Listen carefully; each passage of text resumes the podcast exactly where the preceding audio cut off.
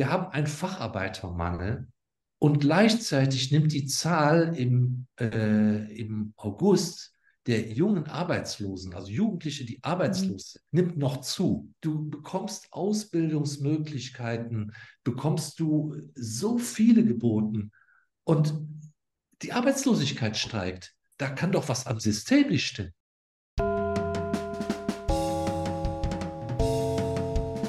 Pausenbrot bei Salon 5. Hallo alle zusammen, ich bin Debbie und ich begrüße euch recht herzlich zu einem neuen Podcast bei Salon 5. Bei uns dreht es sich ja diese Woche rund um Perspektiven nach der Schule und dazu gehört natürlich auch die Berufswahl. Das ist oft ein bisschen schwerer, als es sich anhört, weil es ja so viele Möglichkeiten gibt, auch ich war damals ein bisschen ratlos, was ich denn irgendwann mal werden soll. Und da ist die Riesenfrage, ja, was passt denn eigentlich zu mir? Und deswegen unterhalte ich mich heute mit Johannes Wilbert. Er arbeitet als Berufsberater beim Institut zur Berufswahl. Hallo Johannes, danke, dass du dir Zeit genommen hast. Ja, hallo da draußen. Ja, ich freue mich hier zu sein und äh, vielleicht kann ich ja ein guter Beitrag sein für die Zuhörer. Bestimmt, bestimmt. Stell dich doch gerne mal vor, ähm, wer du genau bist und was du so in deinem Job machst. Ja, genau. Also ich heiße Johannes Wilbert. Ich bin äh, verheiratet. Wir haben vier Kinder und äh, letztendlich war ich erstmal in einem ganz anderen Beruf. Ich war in einem Konzern und mir war damals wichtig bei der Berufswahl, dass ich auch Karrieremöglichkeiten habe. Aber was ich nicht absehen konnte, ist, dass ich irgendwann auch mal ein Familienvater werde. Und dann hat die Karriereplanung nicht mehr mir so gepasst und ich wollte auch nicht mehr so viel umziehen und letztendlich einem Konzern gehorchen.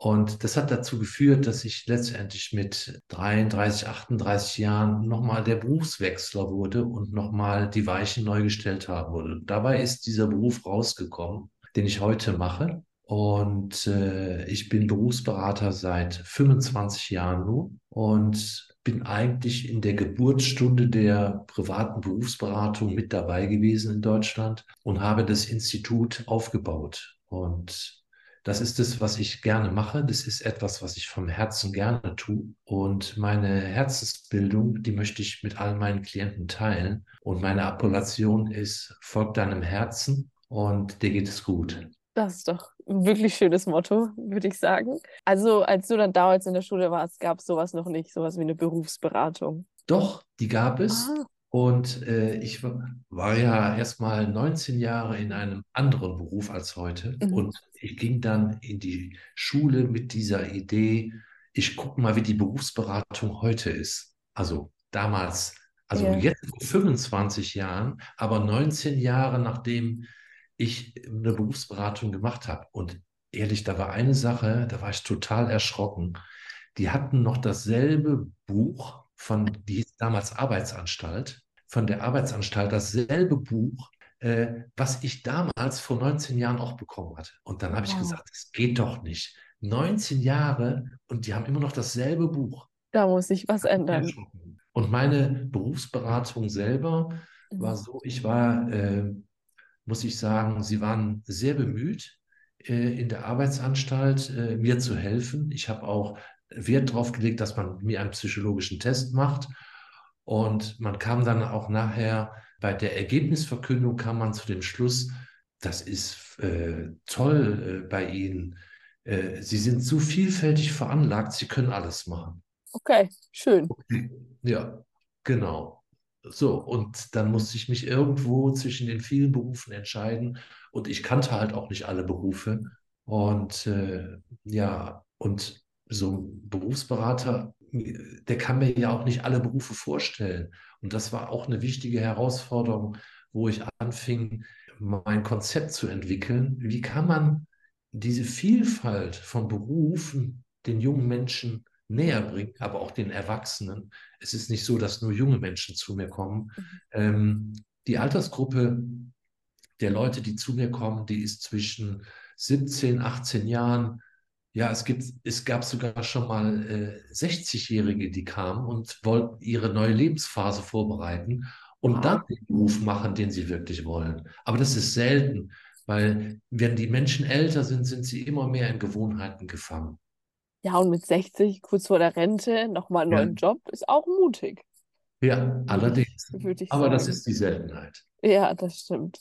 Und dann, du hast es schon angesprochen, die Entwicklung des Konzepts. Wie gehst du denn dann genau vor, ähm, wenn jetzt eine ratlose Person Ja, ähm, vor dir steht und sagt, ich weiß nicht, was ich werden will? genau. Wie, wie funktioniert das denn Genau. ungefähr? Also, ich weiß nicht, was ich werden will. Diese Frage oder diese Aussage kommt natürlich von den jungen Erwachsenen. Ja. Und ich habe ja eben auch betont, und es ist in den letzten drei Jahren schon anders geworden. Es gibt auch sehr viele Berufswechsler. Also, das heißt, sie, sie wissen nicht, was sie werden wollen. Sie, sie wissen nicht, wie sie es verändert bekommen. Und äh, da kann ich natürlich mit meiner Veränderung auch gut mithalten. Aber nun war deine Frage ja mehr, äh, ich weiß nicht, was ich werden will. Und es sind halt mehr so, die den Einstieg suchen. Da steht äh, sehr äh, wichtig, sind da drei Fragen, die im Raum stehen. Oder genauer sagt, gesagt auch vier. Und zwar die Frage, wer bin ich? Und äh, dann auch die Frage, was für Berufe gibt es alle und warum interessieren ich mich für was? Das ist wichtig, die Frage. Und dann, wo werde ich gebraucht in der Positionierung? Denn äh, die Vorstellung zu haben, reicht ja noch nicht, auch wirklich dann auch einen Beruf zu haben, wo man Mhm. gebraucht wird. Und Ja. dafür ist als auch wichtig, sich nachher zu positionieren. Also die erste Frage, wer bin ich? Das ist so, ähm, ich arbeite seit erst seit drei oder vier Jahren mit einem Tool, äh, was wirklich meinem Anspruch von Anfang an gerecht wurde, nämlich eine Analyse, die nicht irgendwie äh, Leute testet, weil äh, wenn du Leute testest, hat es einen, einen Anschein. Man meint, ah, ich habe es gefunden, aber die Tests kategorisieren die Menschen immer nur. Und Ja, die habe ich abgelehnt, okay. weil so einfach ist nun der Mensch nun auch nicht, dass man Mhm. sagt, ah, du bist die Kategorie und die Kategorie, weil der Mensch ist etwas sehr Holistisches und Vielschichtiges. Und wie gesagt, vor drei Jahren habe ich eine Analyse gefunden. Die Analyse beschreibt einen Menschen und diese Analyse bekommt jeder vorher, bevor dieses Gespräch überhaupt stattfindet, bekommt er die Auswertung schon zugeschickt. Die ist 30 Seiten lang und sie beschreibt den Menschen auf drei Ebenen und die sind sehr wichtig Mhm. in der Berufsorientierung, also zu finden, äh, wer bin ich eigentlich? Und zwar, das ist die Ebene der Motive. Was motiviert mich im Mhm. Innersten? Was treibt mich an? Dann der Charakter. Also was macht meine Persönlichkeit im Charakter aus? Da ist in der Psychologie das bekannte und auch das wissenschaftlich valideste Modell, die, das Big Five-Modell. Das sind Mhm. die fünf Ebenen. Und, und dann natürlich ganz wichtig auch die Kompetenzen.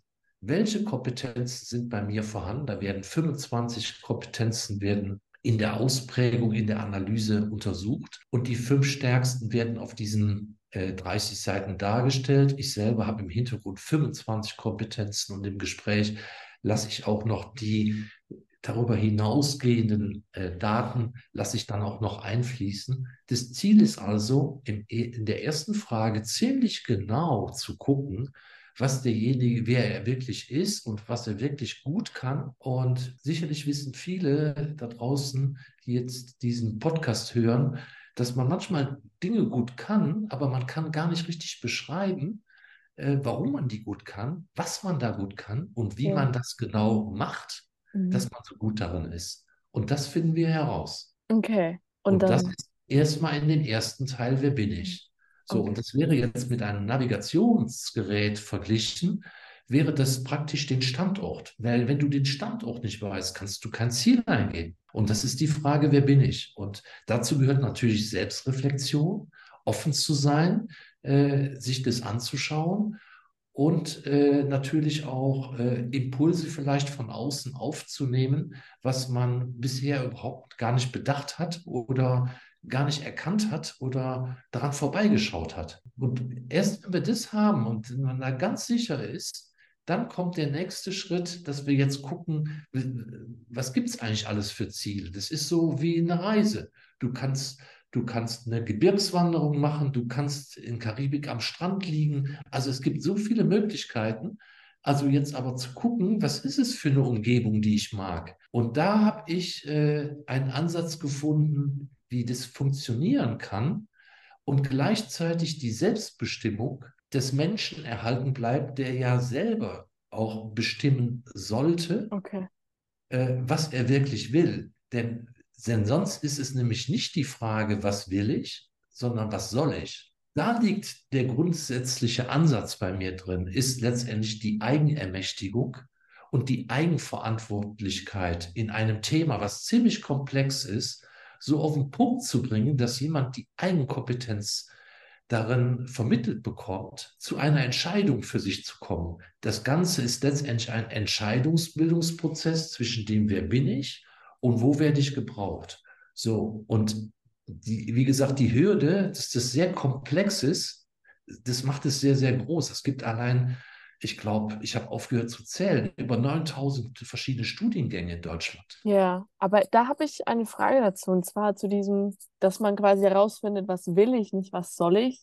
Ist das, ähm, also früher war es ja so, zum Beispiel, okay, man übernimmt einfach den Betrieb der Eltern, was ja auch noch in manchen, ähm, was noch manchmal der Fall ist. Aber jetzt heute eben hat man dieses, was will ich eigentlich? Und bei mir persönlich war es so, das hat mich unglaublich gestresst, weil ich so war, jetzt muss ich herausfinden, was ich will.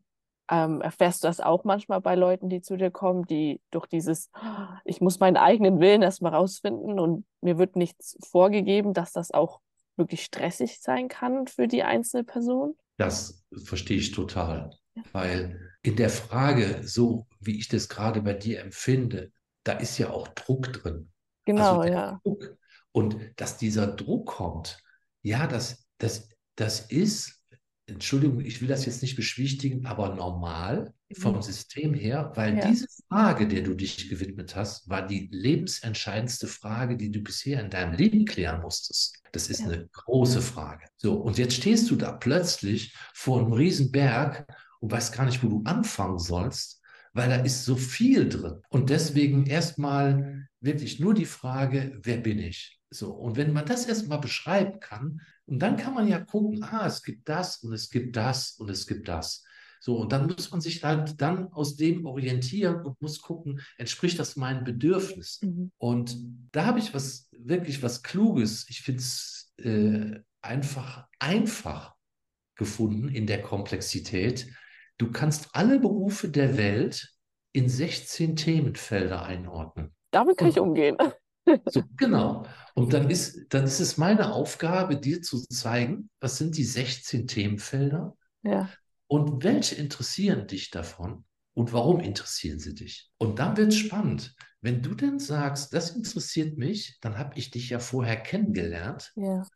und dann kann ich auch nachvollziehen, warum dich das interessiert. Und dann kann ich auch darauf achten, nicht, dass du an einem Themenfeld vorbeirauschst, wo du, wo ich dachte, oh, da hast du jetzt nur vielleicht einen falschen Eindruck oder ein falsches Klischee. Ja. Äh, kann ich das dann unterstützen und sagen, guck, schau mal da, da war doch auch was gerade was. Was hältst du denn davon? Und dann hat zum Beispiel mal eine zu mir gesagt, nee, Psychologie ist nichts für mich. Ich möchte da nicht mit Leuten auf der Couch arbeiten. Okay, und dann habe ich gesagt, aha, deswegen ist es nichts für dich. Aber ist es nicht so, dass dich Psychologie eigentlich interessiert? Ja, aber wie gesagt, ich will nicht auf der Couch mit Leuten arbeiten. Und dann habe ich eigentlich das Feld eröffnen müssen, was man Mhm. sonst mit Psychologie Ja. macht. Ja. Und es hat ihr gefehlt. Also- Während 16 Felder sind, Mhm. wenn es 16 Felder sind, das klingt ja recht überschaubar. Ja, doch, das klingt, damit kann man umgehen. Das ist besser Ja. als 9000 Studiengänge. Genau. Gibt es dann bei der Berufsberatung, also wenn man dann durch das ganze, den ganzen Prozess durch ist, ist dann am Schluss so, kriegt ein Blatt Papier und da stehen die Top 3 drauf? Also lässt sich immer filtern zu dem einen Job, der dann der Rest, den Rest des Lebens bestimmen kann? Oder ist, muss man Ja. doch auswählen irgendwo? Ja, du hast, du hast gerade was Schönes gesagt, so ein Blatt Papier. Das kriegst, das kriegst du in der Tat. Das ist doch schön. Das, das Besondere ist, du schreibst es selbst. Und zwar, das fängt damit an, du kommst ja dann zu mir in so einen Beratungsprozess und ich frage dich als erstes, wie ging es dir denn mit dem Ergebnis von den 30 Seiten? Mhm. So, und wenn das soweit geklärt ist, dann stelle ich die Frage, wofür wirst du dir selber dankbar, wenn du was durch diesen Prozess mit mir erreichen könntest? Und dann reden wir darüber und dann gehe ich bewusst aus dem Raum oder wenn es auch über, ich mache es auch online, ja, also äh, wir machen das online und wir machen es aber auch vor Ort. Und dann gehe ich bewusst, entweder auch wenn ich es über Zoom mache, gehe ich dann dann äh, klicke ich mich aus und lasse denjenigen das schreiben. Okay. Und diesen Zettel, was du eben so witzigerweise gesagt hattest, den lesen wir dann gemeinsam, ob man das auch in dem Coaching erreichen kann, ob das realistisch ist, das Ziel. Okay, ja. Dann sprechen wir darüber, dann legen wir den weg und am Ende, wenn ich das Gefühl habe, jetzt ist alles rund, dann sage ich zu den Kandidaten, nimm doch mal bitte den Zettel vom Anfang Mhm. und guck mal, ob du das dir, was du dir da vorgenommen hast, ob du das auch erreicht hast. Hey, wie toll ist das? Und es freut mich jeden Tag, wenn ich einen Menschen glücklich gemacht habe. So, Ja. und, dann, und dann bin ich wieder bei meiner Herzensbildung. Ich habe denjenigen gefragt, was er von seinem Herzen erreichen will, also wofür er dankbar ist. Ja, wofür Ja. wärst du dankbar? Das ist ja das Herz. Am Ende hat er es auch. Aber nicht, weil ich ihm sage, was er machen soll, sondern weil er herausgefunden hat, was er am Anfang auf den Zettel aufgeschrieben hat, was er ja will. Würdest du dann sagen, dass dieses Wollen, also was man eigentlich will, ähm, die Berufung ist für die einzelne Person? Weil du auch auf dem, auf der Webseite zum Beispiel wird oft von Berufung gesprochen. Und ich habe mich gefragt, was genau du mit der Berufung meinst. Ja, genau. Also für mich ist es äh, eine Berufung und das hat ja gar nichts mit dem Beruf zu tun. Okay. Also für mich ist es ein Beru äh, eine Berufung, etwas zu tun, was ich von meinem Herzen gerne tue.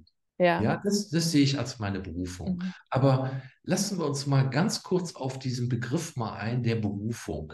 Äh, weil dahinter steckt ja auch die Frage, muss denn jetzt jeder sozusagen eine Berufung haben oder wie auch immer? Vielleicht können sich einige erinnern, es gibt von Maslow eine Bedürfnispyramide. Und Ja. da hat Maslow einmal aufgeschrieben, was die Bedürfnisse sind. Und die gehen mit äh, physiologischen Bedürfnissen wie äh, Hunger und Dach über dem Kopf geht es los, über die Sicherheitsbedürfnisse, über die Sozialbedürfnisse, dann die Individualbedürfnisse bis zur Selbstverwirklichung. Und viele, viele äh, verwechseln da etwas. Berufung heißt jetzt nicht erstmal erstmal Selbstverwirklichung. Ich möchte das mal rausnehmen, diesen Begriff selbst, weil Verwirklichung fü fühlt sich für mich stimmiger an. In irgendeiner Verwirklichung, und du kannst dich erinnern, ich habe eben gesagt, äh, wo werde ich gebraucht? Also das heißt, du kommst ja nicht umhin, auch wenn du noch so ein geniales äh, Talent hast, wenn das nicht gebraucht wird, kannst du mit deinem Talent gar nichts anfangen. Ja, also stimmt, ja. Talent muss immer gebraucht werden. Ja. Und das ist nicht das Selbst, sondern das ist die, das Bedürfnis äh, nach Verwirklichung. Mhm. Also, dass das wirklich da ist. Und deswegen gehe ich auch nicht so mit diesem Begriff Traumberuf um, weil Traumberuf würde ja bedeuten, wenn ich es wortwörtlich nehme, es ist ein Traum. Aber wenn wir jetzt die Verwirklichung nehmen, Ja.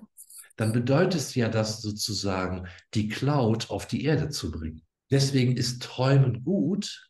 Träumen kann auch erfinden. Träumen ist auch was Kreatives. Aber wichtig ist doch, dass man es auf die Erde bringt. Und die Erde ruft doch so nach Veränderung, gerade jetzt in dieser Zeit. Das heißt, wie man sich quasi am besten mit dem, der man ist oder die man ist, hier auf der Erde einbringen kann. Egal, genau. Ja. in, das ist ja für jeden dann wieder individuell, weil jeder ja ein anderes Individuum ist. Ja, ganz genau, ganz genau. Und, de und deswegen in dieser Bedürfnispyramide sind ja auch eben die Individualitäten im Bedürfnis dargestellt. Ja, Das heißt, nicht jeder meint, er müsste jetzt da oben an der Spitze sein, nur dann wäre dann alles geschafft. Nein, es gibt auch welche, die sagen, wenn ich ein Dach über dem Kopf habe und habe unten die soziale Sicherheit, dann reicht mir das. Also Maslow ging in dem Bedürfnispyramidenmodell nur davon aus, dass die Bedürfnisse vielschichtig sind. Aber wir müssen jetzt nicht alle so sozialisiert angetriggert sein. Ja, wir müssen jetzt sozusagen das Bild da oben schaffen und so weiter und so fort. Wichtig ist, dass man auch einen Einstieg bekommt und schau, ich habe mit 33, 38 Jahren nochmal neu gewählt, weil ich gemerkt habe, nein, da klemmt was bei mir. Und bei mir, und, und das ganz persönlich zu erzählen, hat Folgendes geklemmt. Ich war als kleiner Junge, war ich ein total kreativer Junge. Mhm. Und ich war in so vielen Facetten unterwegs und das führte auch dazu, dass die bei der Arbeitsanstalt zu mir sagten, sie sind ja so vielseitig begabt. Aber diese Kreativität habe ich dann mit dieser Karriere weggepackt und habe das gegen Sicherheit eingetauscht. Und das war der springende Punkt, wo bei mir plötzlich der Knoten platzte und ich merkte, ich bin in dieser Maslow-Pyramide, in der Sicherheit bin ich auf mhm. einer unteren Ebene, aber da will, da will was mehr in mir, etwas anderes in mir. Und dann habe ich diese Kreativität wieder zugelassen. Das ist sowas wie das innere Kind. Also würdest du auf jeden Fall raten, die quasi die, die Verwirklichung oder ähm, eben das, wonach man strebt, definitiv über das Geld zu stellen, weil das ja für viele auch so ein, so ein Thema ist. Äh, ist ja auch eine Frage, die ich hatte, wenn eben diese Berufung niedrigeres Einkommen bedeutet, ja, soll ja. man die dann trotzdem quasi verwirklichen oder dann ja, doch eher genau. das Geld wählen? Also bei mir hängt das mit der Verwirklichung schon ziemlich hoch, um das nochmal deutlich zu machen. Er sprach ja von dem Glück. Und mein Glück ist, wenn ich diesen Zettel, den du eben angefragt hast, diesen Zettel nehme und am Ende sehe, derjenige schreibt darunter, es ist okay, ich habe es erreicht, dann habe ich ihm in der Verwirklichung gedient. Okay. Also ich habe ihm was gegeben, damit er sich verwirklichen kann. Und das ist ja, das ist ja die Kunst des Gebens. Und es geht nicht, diese Selbstverwirklichung, das meine ich jetzt so wortwörtlich, immer nur vom Haben wollen. Mhm. Dadurch werden wir diese Welt nicht verändern. Und, ich, und wenn ich das mit den Menschen teile, dann wird es ja nicht weniger, dann wird es ja mehr. Doch, ich, ich verstehe, wo du herkommst. Das ist tatsächlich ein sehr schöner Ansatz, nicht dieses nicht das Haben, Haben, Haben, sondern auch einfach mal umdrehen und geben. Und du gibst ja auf deine Art und Weise, ja. ähm, indem du anderen Leuten, ich vermute jetzt einfach mal hauptsächlich jüngeren Leuten, ähm, hilfst, auch ihren Platz zu finden. Ja. Und das ist doch das ist schön. Ich habe noch eine Frage zu Trends. Äh, ja. Und zwar gibt es ja die tolle Plattform TikTok, das äh, nach Instagram kam, das Ding da gab es so einen Trend, der hieß Quiet Quitting, also dass man quasi, ja, man hat noch einen Job, aber der ist nur so ein Mittel zum Zweck und man setzt sich nicht mehr wirklich ein, sondern also man ist so quasi nach dem Motto, ja, ich versuche gar nicht erst irgendwie noch eine, eine höhere Stelle oder so zu bekommen, weil eigentlich mache ich meinen Job nicht, aber ich brauche irgendwo noch das Geld. Das heißt, ich mache den einfach so nebenbei noch.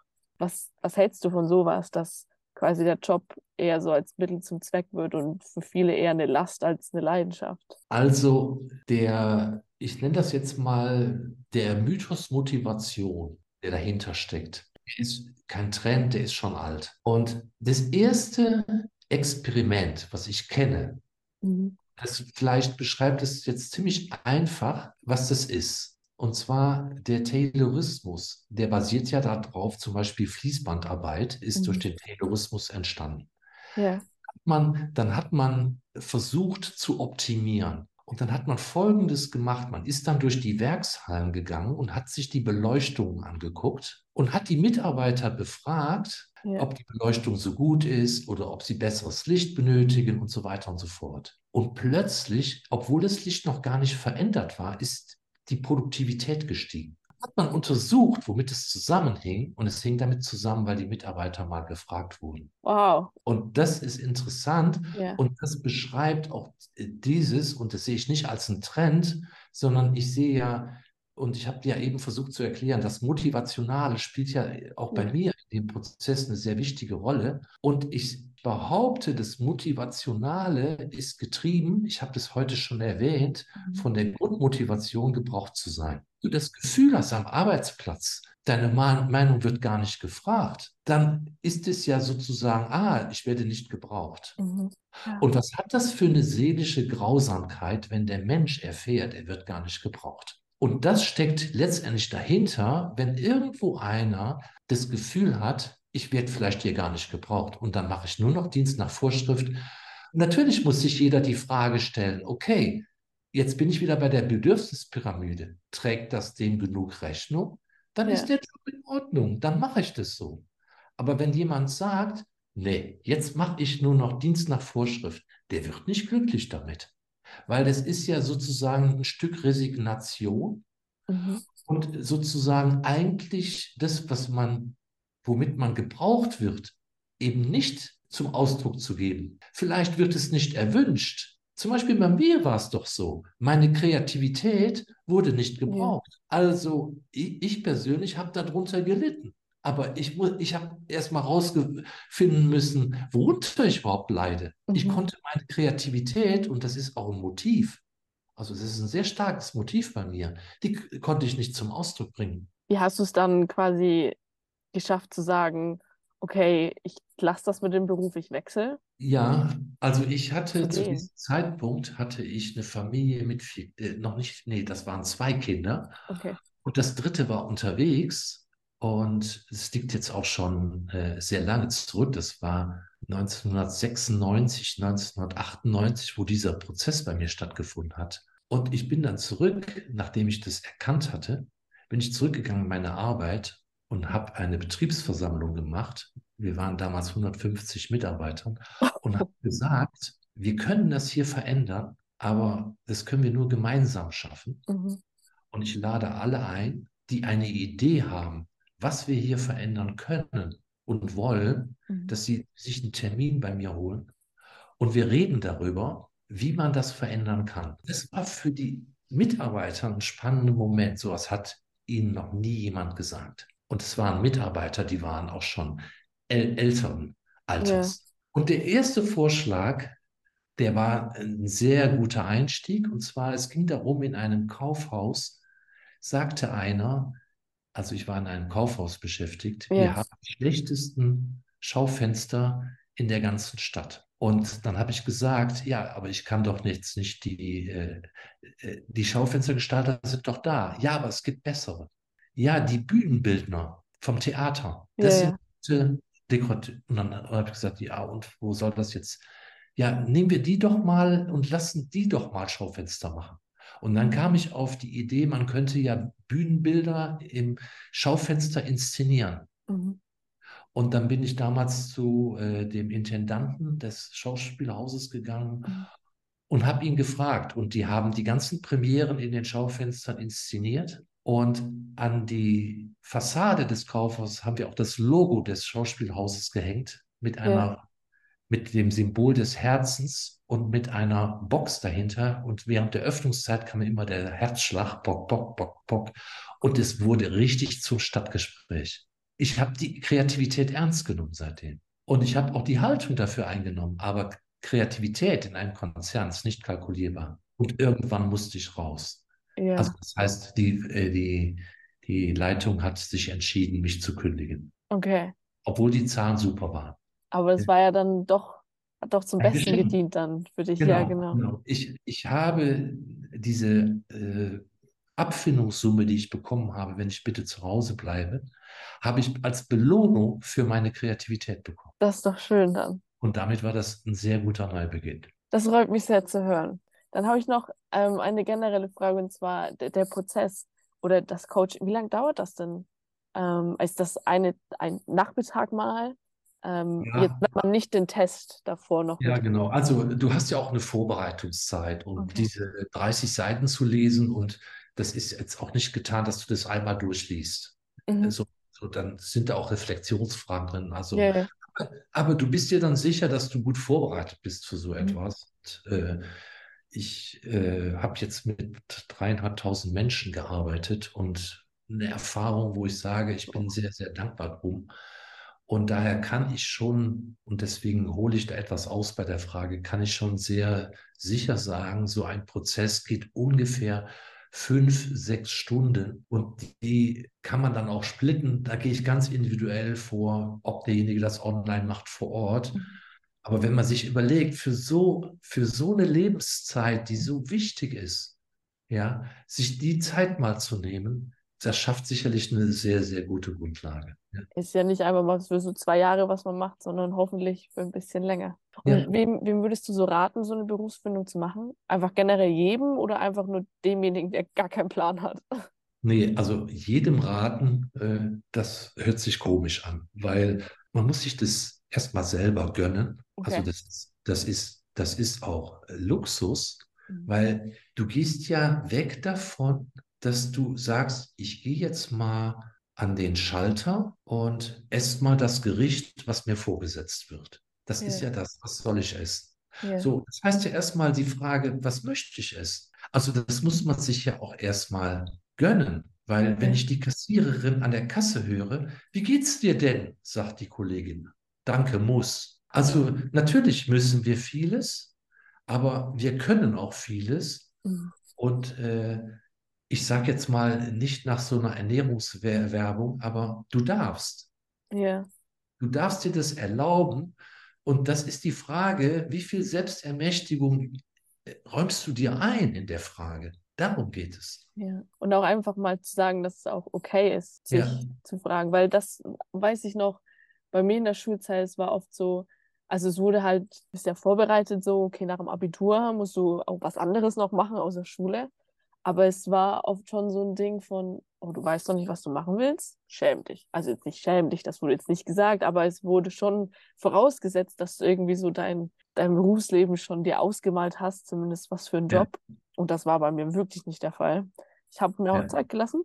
Ähm, erstmal zwei Jahre was ganz anderes gemacht, äh, was sehr gut war. Aber das weiß ich noch so in der Schule irgendwie, es war mir nicht erlaubt, nicht zu wissen, was ich mal tun werde.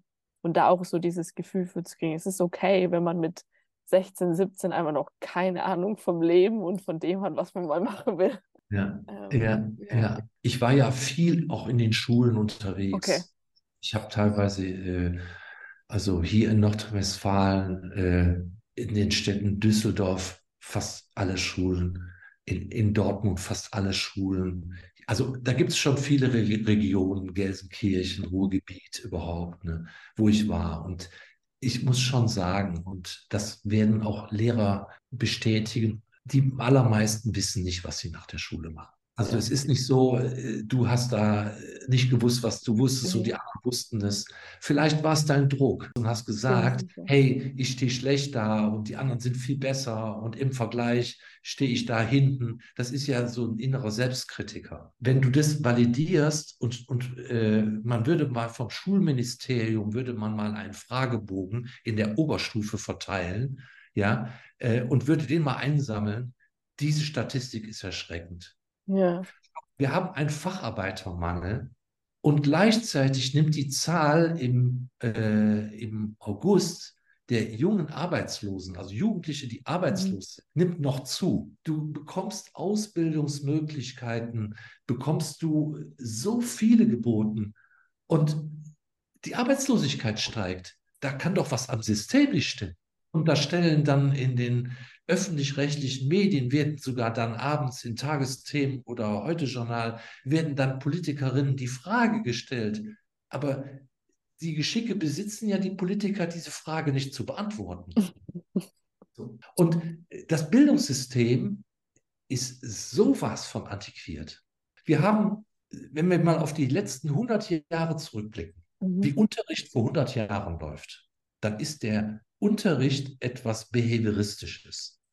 Es wird vorgegeben, dass man das lernt, was einem vorgegeben wird. Aber die Interessen spielen ja keine Rolle. Jetzt geht es bei der Berufsorientierung darum, dass man einfach mal seine Interessen justiert und dass man jetzt, wo man inzwischen erwachsen geworden ist, und wir müssen jetzt nicht das Bildungssystem verändern, um die Berufsorientierung zu verändern, aber man kann ja dann sagen, okay, jetzt ist bald Schluss mit der Schule. Ich habe dann meinen Abschluss, aber ich brauche ja einen Anschluss. Also muss man ja mal gucken, wie könnte denn der Anschlusszug aussehen? Aber den muss man ja selber zusammenstellen. Und, und, und dann sollte man sich aber auch eigenverantwortlich der Frage widmen, aber man ist es nicht gewöhnt als Schüler, weil es wird ja einem immer alles vorgegeben in der Schule. Und ich habe viele Befragungen gemacht bei Schülern und habe sie mal gefragt, was möchtest du nicht in deinem Leben? Ich darf dir sagen, was dabei rausgekommen ist. Die allermeisten jungen Menschen antworten auf die Frage, was sie nicht wollen in ihrem Leben, antworten nicht immer das Gleiche tun. Ja, ja, ja, sehe ich, sehe ich die Antwort, würde ich mitgehen. Doch. Ja. So, und jetzt das perfide ist, wenn ich sie dann frage, was ist denn Schule? Immer das Gleiche. Das ist immer das Gleiche. Immer das Gleiche. Ja. Das heißt, das, was der Mensch nicht will, er muss das aber machen, weil auch wenn er es nicht will, da stelle ich die sehr selbstkritische Frage jedem Zuhörer, hey, wie lange willst du da noch drin bleiben in Ja. deinem Clubs? Ja. Brich doch mal aus. Ist nur oft gar nicht so einfach auszubrechen. Irgendwo so mal den Schritt zu wagen und es dann, es erfordert Motivation. Noch zum Abschluss, ähm, weil wir ja doch schon eine ganze Weile miteinander reden, hast du noch so einen letzten Rat für unsere Zuhörer? Irgendwas, was du noch mitgeben willst? Vor allem für die Jüngeren. Für die Jüngeren. Ich, ich erzähle etwas aus dem Coaching. Es war eine Kandidatin da und mit der habe ich etwas entwickelt mhm. und sie, sie ging nach Hause und sagte ihrer Mutter, du, ich stehe jetzt dort auf dem Sprungbrett und weiß nicht, ob ich springen soll. Und die Mutter sagte etwas ganz, ganz Gutes zu ihr. Ja, das ist deine Entscheidung, aber eines kann ich dir sagen. Ich weiß, dass du schwimmen kannst. Das möchte ich gerne sagen. Das ist ein schöner Rat zum Abschluss. Ihr könnt alle schwimmen. Ja, und sie das hat gelernt zu vertrauen, dass sie schwimmen kann. Das ist wirklich schön. Ich danke dir, ich danke dir sehr ähm, für alle deine Tipps, für all deine Ratschläge, die du uns gerade gegeben hast. Und ich danke dir natürlich auch, dass du dir die Zeit genommen hast für uns. Ähm, genau, und wenn ihr da außen noch mehr von Salon 5 hören oder auch sehen wollt, dann schaut doch gerne bei uns auf Instagram vorbei. Da heißen wir Salon 5 unterstrich oder auf unserer Webseite salon5.org. Und damit wünsche ich euch noch einen charmanten Tag und bis bald.